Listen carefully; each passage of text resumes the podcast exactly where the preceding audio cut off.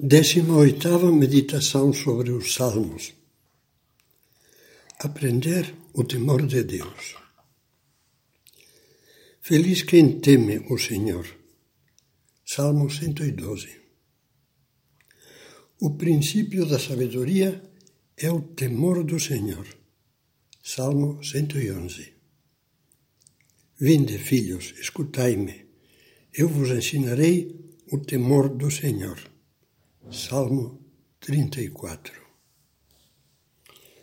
O temor, o medo, não é agradável nem parece positivo. São Tomás de Aquino diz que nós tememos perder o que amamos. E a nossa experiência confirma que é assim mesmo. Ficamos com medo de perder uma pessoa querida, a saúde, a integridade física, o trabalho, o bom nome, os bens materiais, em suma, as coisas que amamos. Feliz quem teme. Como é possível que o temor de Deus nos proporcione alegria? Como é que uma religião pode ter no temor o princípio da sabedoria? Será que o medo precisa de ser aprendido? Porque isso que nos dizem os salmos que acabamos de ler. Essas mesmas perguntas intrigavam no século IV Santo Hilário, bispo de Poitiers, quando se preparava para comentar os salmos ao povo. De modo especial, ele ficava perplexo com aquela exortação do Salmo 34. Vinde, eu vos ensinarei o temor do Senhor. Com a ajuda de Deus, achou uma resposta simples. No nosso dia, o temor, comentava este santo, não é objeto de ensino, mas surge da nossa fraqueza natural. Não aprendemos o que se deve temer, mas são as próprias coisas temíveis que nos incutem o seu temor. Pelo contrário, o temor de Deus não é uma reação natural, espontânea. Tem que ser ensinado e aprendido. Não provém do nosso receio natural, mas do conhecimento da verdade. Para nós, todo o temor de Deus vem do amor. A esse temor que nasce do amor, a tradição espiritual da Igreja chama o santo temor de Deus. Vamos meditar sobre três manifestações do temor de Deus que podem trazer luz à nossa alma. O princípio da sabedoria. Em primeiro lugar, não é raro que católicos que estiveram a um triz da morte, que escaparam por pouco de um incêndio ou de uma doença grave, sintam um calafrio, um calafrio de terror ao pensar: e se eu tivesse morrido em pecado mortal sem me arrepender, sem me ter confessado? Com que cara iria à presença de Deus? Será que não iria para o inferno?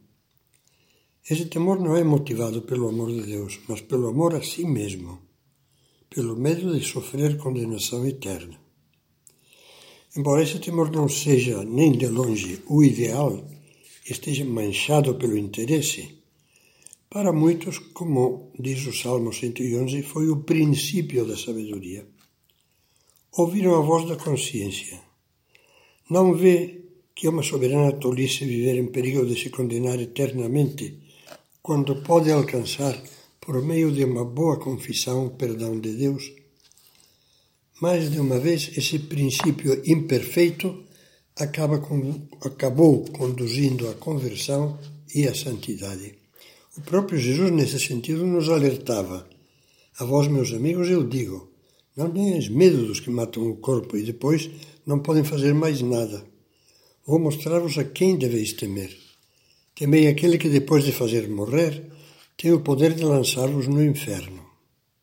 Como glosa brevemente São José Maria, não esqueças, meu filho, que para ti na terra só há um mal que deves temer e, com a graça divina, evitar: o pecado. Temor santo. Há uma segunda manifestação do temor de Deus que já é temor santo. É a emoção, o assombro estremecido da alma que percebe junto a si a grandeza e a beleza deslumbrante de Deus. Foi isso o que aconteceu aos pastores de Belém na noite de Natal. um anjo do Senhor lhes apareceu. A glória do Senhor os envolveu de luz. Os pastores ficaram com muito medo. O anjo então lhes disse: Não tenhas medo. Eu vos anuncio uma grande alegria. Tomara que cada um de nós, com a graça de Deus, pudesse ter um pouco da experiência dos pastores. Que nós, envolvidos interiormente pela luz da fé, tremêssemos de emoção e caíssemos de joelhos ao captar as maravilhas de Deus. O futuro cardeal Newman, num dos seus sermões paroquiais, perguntava se eram cristãos os sentimentos de temor perante o sagrado, perante o divino. Respondia: são os sentimentos que teríamos em grau intenso se tivéssemos a visão do Deus soberano. São os sentimentos que teríamos se verificássemos a sua presença.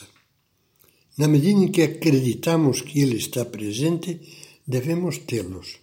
Não os ter é não acreditar que Deus esteja presente. Hoje nos faz muita falta pedir a Jesus, como os apóstolos, aumenta a minha fé. Porque quando cresce a fé, cresce esse santo temor maravilhado, comovido, que é o espírito de adoração. Quanta coisa melhoraria na vida de muitos católicos se recuperassem, por exemplo, o sentido da adoração diante do Santíssimo Sacramento do altar. O temor filial. Finalmente, o perfeito temor de Deus é o temor filial. Deixemos São João falar-nos dele. Caríssimos, nós somos agora filhos de Deus. Aquele que não ama não conheceu Deus, porque Deus é amor. Nisto consiste o amor. Não fomos nós que amamos a Deus, mas foi Ele que nos amou e nos enviou o seu Filho como vítima de expiação pelos nossos pecados.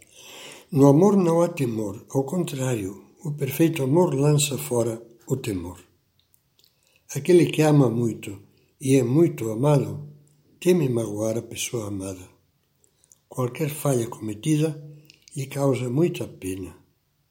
A alma de fé é aquela que diz com São João: Nós conhecemos o amor de Deus e acreditamos nele.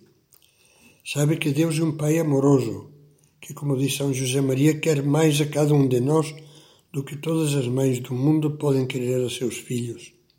E dói-lhe muito ofendê-lo. É a única coisa que teme de verdade. Quando temos esse amor filial, o coração não fica encolhido pelo medo. Ao contrário, dilata-se, aberto totalmente à gratidão e à confiança em nosso Pai Deus. Não tenhas medo, pequeno rebanho, diz-nos Jesus, porque foi do agrado do vosso Pai dar-vos o reino. Esse temor filial é o perfeito temor de Deus.